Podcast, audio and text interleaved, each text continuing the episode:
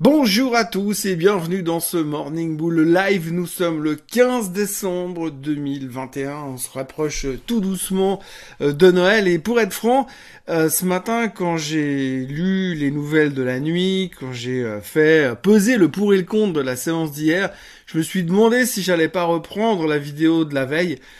pour voir, pour faire un copier-coller simplement parce que globalement j'ai un peu l'impression qu'on se répète un tout petit peu mais je me suis dit que si je vous refaisais la même vidéo exactement, ça allait se voir un peu. Donc j'ai recommencé, on recommence à zéro, on reprend les mêmes thèmes, on refait le point pour voir où on en est. Et où est-ce qu'on va Mais où est-ce qu'on va C'est difficile à donner une réponse très claire puisque visiblement la seule chose que l'on pourra euh, voir ou éclairer, qui pourra éventuellement éclairer notre chemin, eh bien c'est le discours de Monsieur Powell en fin de journée ce soir.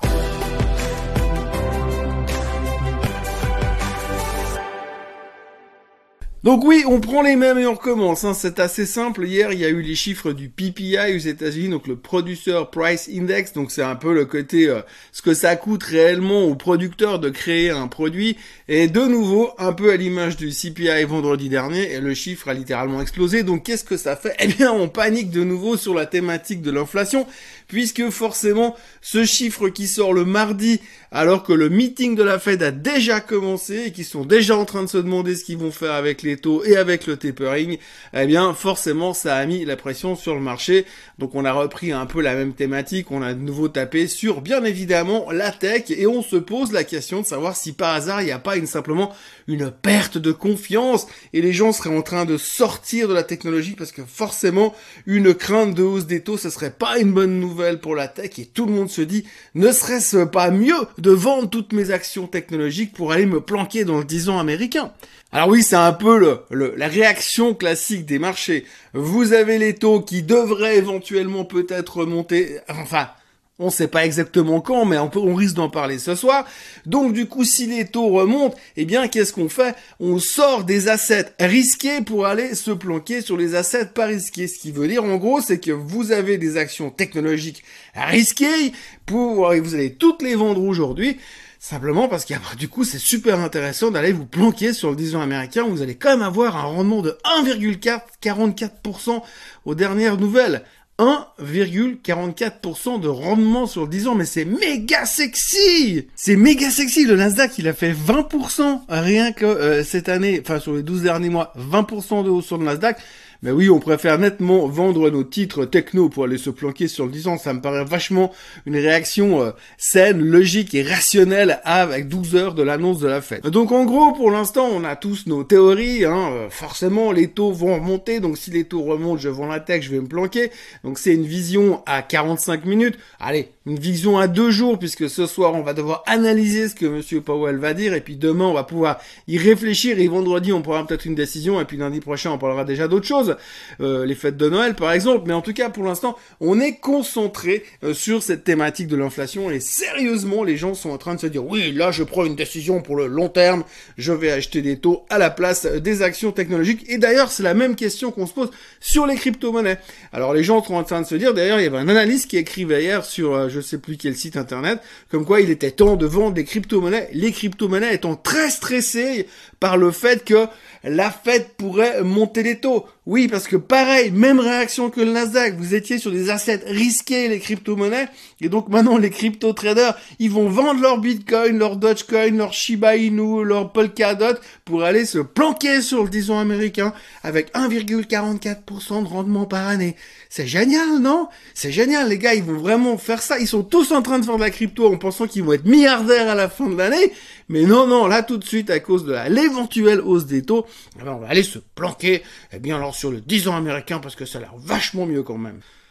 Donc la question qu'on peut se poser, c'est est-ce qu'on est vraiment en train de sortir de ces assets risqués? Alors il y avait un article qui était publié ce matin euh, sur le fait que les gens sont en train de vendre les, les titres technologiques. D'ailleurs, on le voit très bien sur le Nasdaq. Et la grande question, c'est que pour l'instant, on est en train de titiller la moyenne mobile des 50 jours sur le Nasdaq. Donc ceci veut dire, selon les experts, que nous sommes en train de perdre confiance sur la technologie et sur les titres technologiques. Ben, D'ailleurs, regardez le graphique du Nasdaq quand vous voyez à quoi ça ressemble. Vous voyez les boules rouges que je vous ai mis sur le graphique.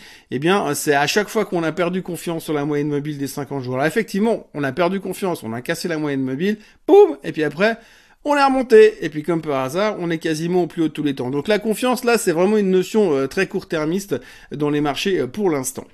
Donc voilà, hier il fallait trouver une excuse pour vendre les assets risqués, donc on s'est dit on va utiliser la thématique de l'inflation. Alors la thématique de l'inflation, on en a déjà parlé et reparlé, qu'est-ce qui pourrait se passer ce soir?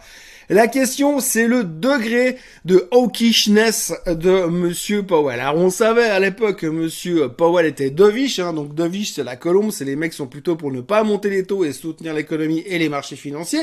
Et puis les hawkish, c'est les faucons, euh, qui eux sont plutôt euh, pour monter les taux, freiner l'économie avant qu'elle nous échappe. Alors du coup, on a vu ces derniers temps que Monsieur Powell est en train de hop, tourner la veste et puis passer de l'autre côté. Et donc maintenant, il est en train de se dire, Qu'est-ce que je vais faire? Alors, est-ce que je me montre un tout petit peu au, quiche, ou beaucoup au quiche, ou très très beaucoup au quiche? Et donc, c'est un petit peu ce qu'on attend de voir. Aujourd'hui, si on regarde un petit peu ce que les experts attendent, eh bien, normalement, si on se trompe pas, et on devrait avoir une accélération de tapering, le tapering qui se termine devrait se terminer autour de mars-avril 2022. Donc ça veut dire qu'à partir de là, ils vont arrêter de racheter des obligations, donc d'injecter indirectement de l'argent dans l'économie. Et là, à partir de là, on pourra commencer à dire maintenant qu'ils ont fini le tapering, ils vont pouvoir envisager une hausse des taux. Alors, les spécialistes, là encore, parient sur trois hausses de taux. On parle de 0,75% de rendement euh, sur les, euh, les Fed Funds d'ici la fin de l'année 2022. Tout ça au conditionnel avec des, guillemets et des si un peu partout parce qu'on n'en sait foutrement rien, on n'a aucune visibilité et on reste de toute façon hyper préoccupé par ce qui est en train de se passer aujourd'hui euh, autour du Covid et du variant Omicron. Oui, parce que ça c'est l'autre sujet du jour. L'autre préoccupation et l'autre stress qu'on a aujourd'hui, eh bien évidemment c'est le variant Omicron. On continue toujours et encore, hein, donc c'est un énorme stress. Euh, comme je le disais déjà hier, c'est vraiment un énorme stress politique puisque tout le monde est en train de paniquer, de s'inquiéter sur le sujet, euh, alors que pour l'instant il n'y a pas forcément euh, de conséquences, on va dire médicales euh, strictes. Alors il y aura peut-être plus de monde dans les hôpitaux, ça on n'en sait rien. Visiblement ça n'a pas l'air d'avoir des conséquences sur la vie. D'ailleurs il y a eu un mort enregistré grâce à, ou à cause plutôt du variant Omicron ces dernières semaines, un mort sur la planète entière. Il y a des contaminations qui sont monstrueuses. Apparemment, le variant est effectivement très euh, facile à se transmettre. Et c'est vrai que c'est difficile d'avoir des chiffres parce que quand vous regardez un petit peu les chiffres d'il y a 24 heures et les chiffres d'aujourd'hui, ça passe de 50 000 à 200 000 contaminations par jour. Mais on sait même plus si c'est en Angleterre, si c'est dans le monde entier. C'est un bordel total au niveau des chiffres de Omicron. Mais en tout cas, sachons quand même que c'est quelque chose qui nous pèse sur la tête et qui nous angoisse profondément. À noter que les Chinois ont découvert un cas de Omicron euh, aujourd'hui enfin hier soir. Donc du coup, ça va mettre aussi un peu de stress là-dessus. Mais bref, visiblement, c'est en train de se spreader à toute vitesse et c'est une grande préoccupation de savoir quelles en seront les conséquences. Encore une fois, et si ce n'était pas si grave? Euh, Trois petites choses encore à ajouter. Tout d'abord, Tesla, comme tous les jours. Alors le titre a perdu 25% depuis euh, les plus hauts de tous les temps.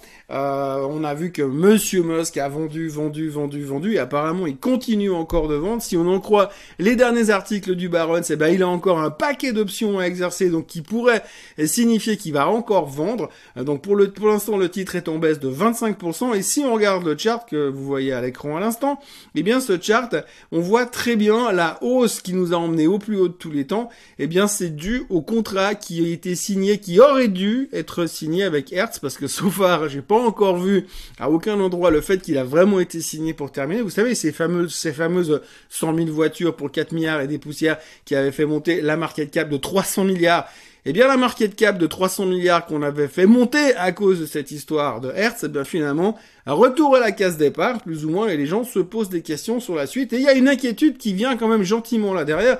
Alors, on en a déjà parlé plusieurs fois ces derniers mois, hein, c'est Finalement, on est en train de pricer le fait que Tesla sont les seuls au monde à faire des voitures électriques et puis petit à petit, on se rend compte qu'il y a pas mal de gens qui arrivent gentiment aussi avec des voitures électriques. Alors il y a les nouveaux, hein.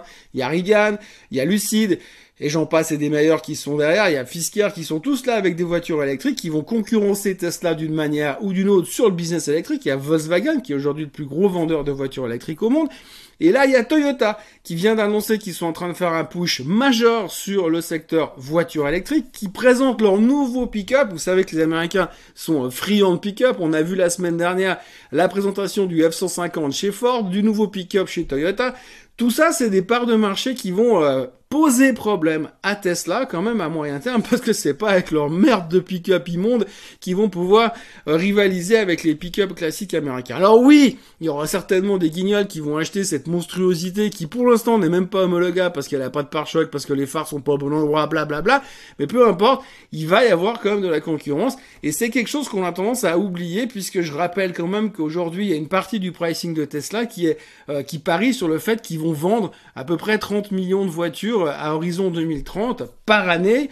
Alors qu'aujourd'hui, euh, si on fait euh, le calcul, normalement en 2030, on devrait vendre autour de 28 millions de voitures, toutes marques confondues. Donc il y a quand même un petit truc qui, euh, qui tire un petit peu dans les coins ici.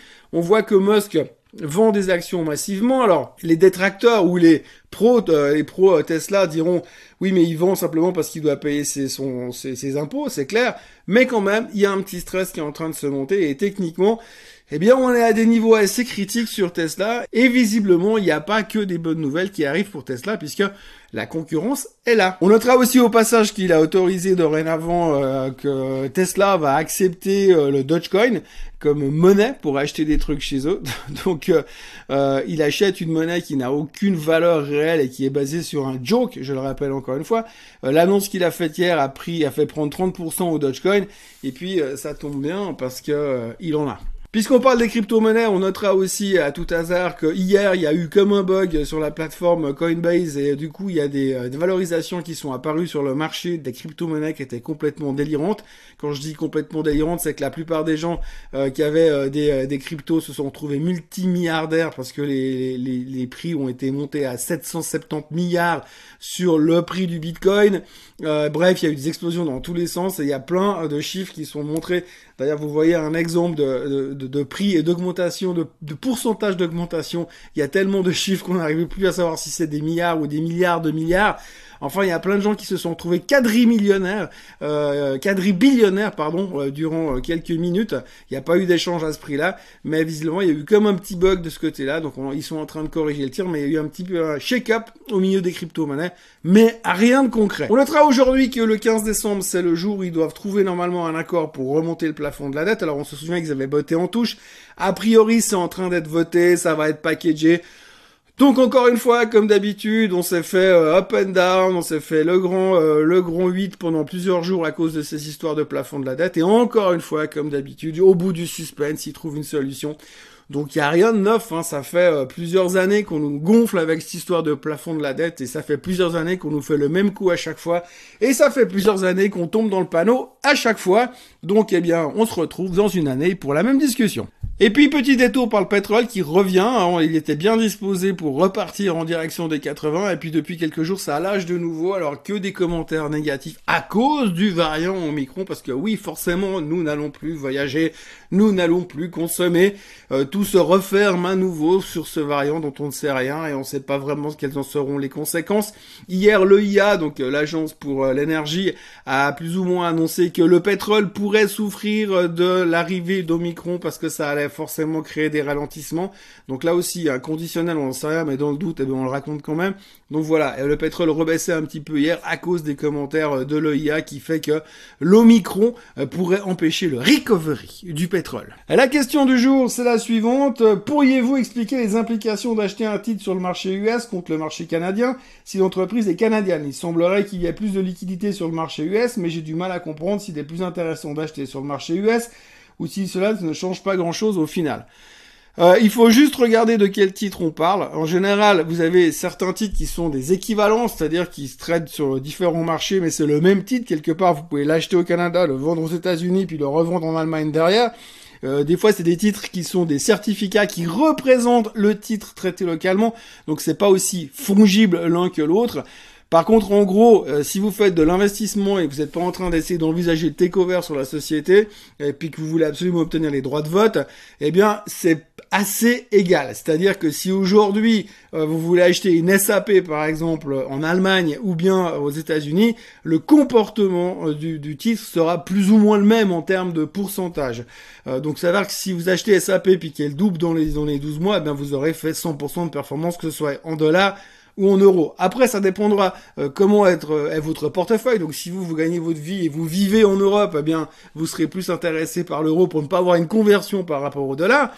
Et puis aussi l'autre truc qui est très très important et je le dis et je le répète depuis bientôt plus d'une année ici, c'est la liquidité même si la société est canadienne, même si euh, le siège de la société est au Canada, s'il y a plus de volume aux États-Unis, eh bien, je préfère quand même traiter sur des marchés où il y a du volume, parce que des fois, vous avez très peu de liquidité. Alors, c'est clair que si c'est pour acheter 100 pièces, ça va pas changer grand-chose, mais plus il y a de liquidité, plus les spreads, donc l'écart entre l'offre et la demande se réduit, et donc c'est plus facile à traiter. Vous payez moins cher et vous avez moins de risques justement sur ce, cet écart entre l'offre et la demande. Alors, s'il y a moins de liquidité, l'écart s'augmente, donc du coup, vous payez plus cher. Si vous revendez, bah, l'écart est plus grand aussi. Et c'est difficile de ressortir. Et c'est encore plus valable, évidemment, pour les grosses positions. Alors là, si vous avez des grosses positions, vous n'avez pas le choix, il faut aller sur les marchés les plus liquides. Donc comparez les volumes entre les deux et puis prenez votre décision par rapport à ça. Mais généralement, franchement, j'ai envie de dire, à moins que ce soit dans des cas très spéciaux et que vous soyez un méga hedge fund, euh, je pense que euh, vous pouvez vous dire que c'est pas si important que ça à la fin. Voilà, j'ai beaucoup causé pour pas dire grand chose aujourd'hui. Ce qu'il faut retenir globalement, c'est qu'on est toujours stressé par l'inflation, mais on en saura plus ce soir. Euh, on attend la décision de la Fed tout à l'heure pour savoir comment sera le tapering, comment seront les hausses des taux, avoir un peu de visibilité pour 2022. Euh, on attend toujours de savoir qu'est-ce qu'on va faire de ce foutu variant Omicron. En gros, euh, same player, shoot again. On prend les mêmes histoires encore et encore. Et puis, comme d'habitude, eh bien oui, on parle de Tesla, donc on attend la nouvelle de la journée euh, sur Tesla. D'ici là, euh, je vous encourage à vous abonner à la chaîne Suisse Côte Suisse, à liker cette vidéo et puis à revenir demain pour une nouvelle émission du Morning Bull Live. Passez une très belle journée. Bye bye.